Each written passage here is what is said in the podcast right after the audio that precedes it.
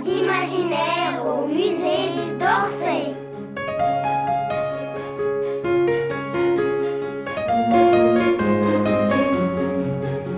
Marguerite au bal du Moulin de la Galette. Une histoire inspirée du bal du Moulin de la Galette d'Auguste Renoir.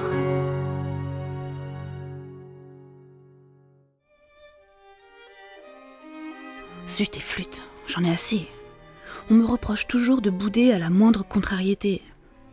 On me compare sans cesse à ma petite sœur Valentine qui est gaie comme un pinson. Tout le monde la trouve si mignonne avec ses longs cheveux d'or et son nœud bleu sur la tête. Moi, je déteste ma vie. C'est horrible d'être une fille. Il me faut toujours obéir aux grandes personnes. Je n'ai le droit de rien faire par moi-même, sous peine d'être punie. Ce qui m'arrive souvent d'ailleurs. Aujourd'hui encore, j'ai failli l'être, privée de sortie. Mais maman voulait que je prenne le bon air malgré tout, alors nous sommes tous partis en famille au bal du Moulin de la Galette. C'est bien gentil, mais il a fallu marcher des heures pour arriver en haut de la butte Montmartre. Et à la fin, ça montait sec, avec des tas d'escaliers. J'avais mal aux pieds dans mes ballerines qui commençaient à être trop petites. Papa marchait vite. J'ai protesté, mais on m'a dit qu'il fallait que j'arrête de me plaindre, alors je n'ai plus rien dit et j'ai continué de faire la tête. Valentine, elle, avançait comme un cabri, d'autant qu'elle a aperçu les grandes ailes des moulins construits là-haut pour prendre le vent. C'est là qu'on transforme le blé en farine.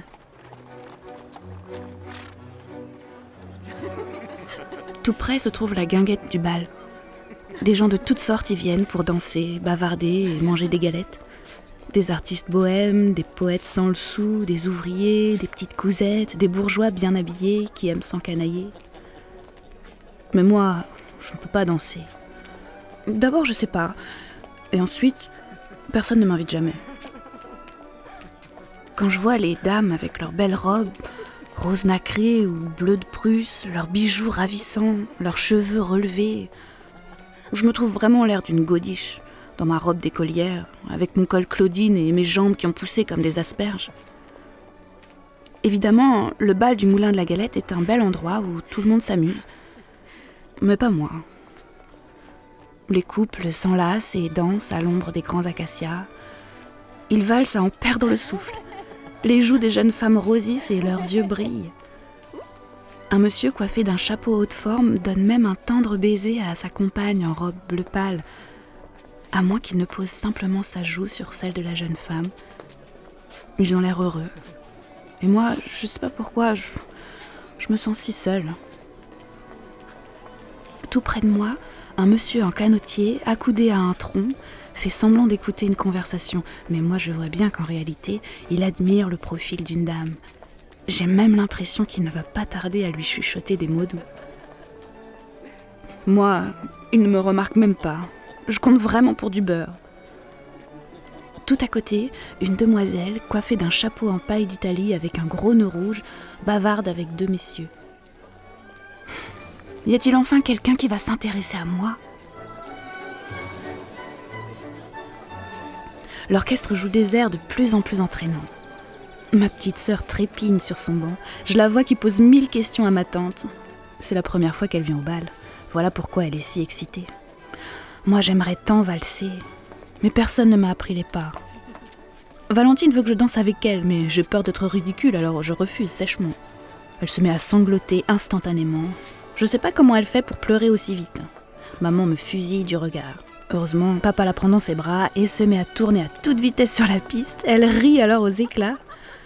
À la fin, papa nous offre à toutes les deux des galettes et du sirop d'orgeat. Parfois, l'orchestre s'interrompt un moment. Alors je ferme les yeux et j'entends le bruit des bavardages. Et ce doux brouhaha ressemble à celui de la houle au bord de la mer.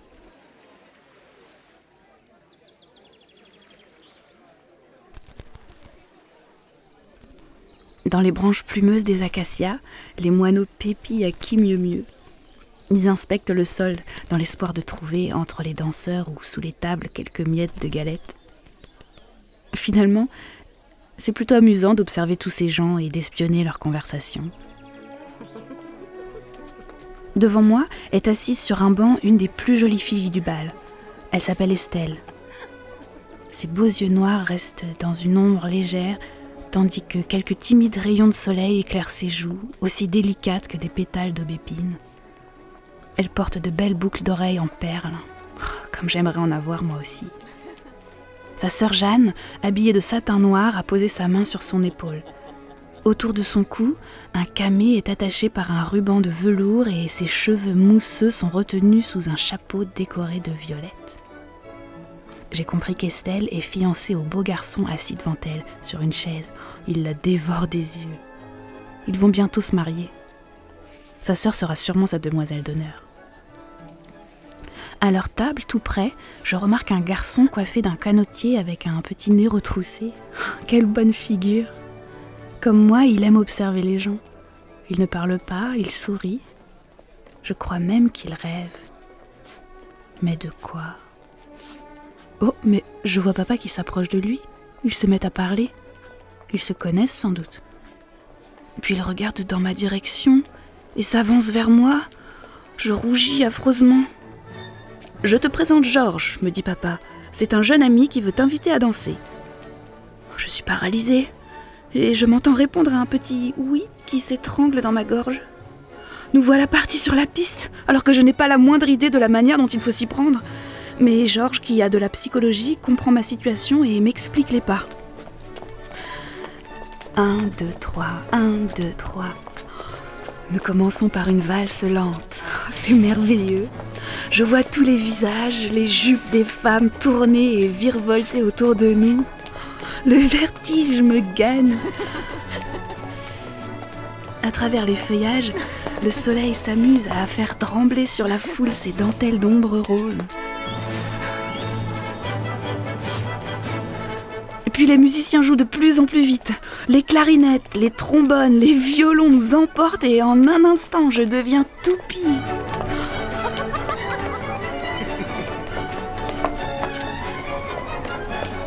L'endroit s'est métamorphosé en un kaléidoscope fantastique.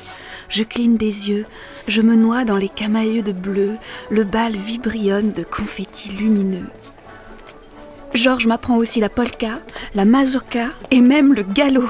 Mais j'ai trop mal aux pieds. Je jette mes ballerines et je continue de danser pieds nus. J'ai soudain une révélation. Je me dis que ce n'est plus la peine de bouder, d'attendre d'être une grande personne.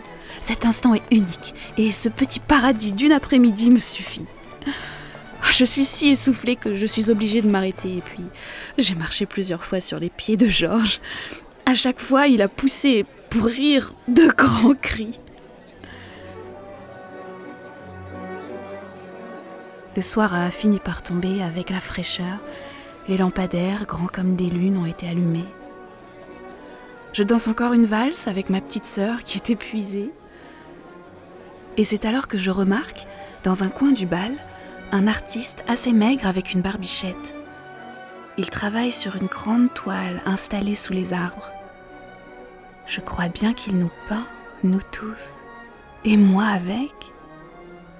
Il nous regarde d'un air grave et doux, son œil noir embrasse d'abord la foule, puis il fixe le détail d'une robe, d'un visage, d'une bouteille qui brille encore dans un dernier ray de lumière.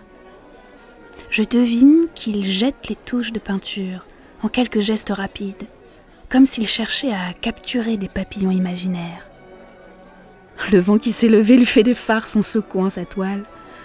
Mais j'entends qu'on m'appelle. Il est temps de partir. J'enfile mes ballerines et je suis ma famille. Ma petite sœur s'est endormie dans les bras de papa.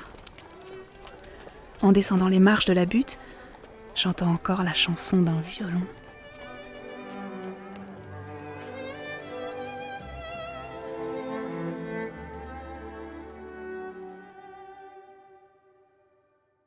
Marguerite au bal du Moulin de la Galette.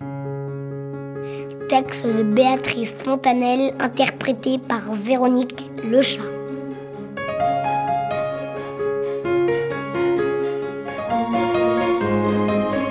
Une coproduction Musée d'Orsay et création collective.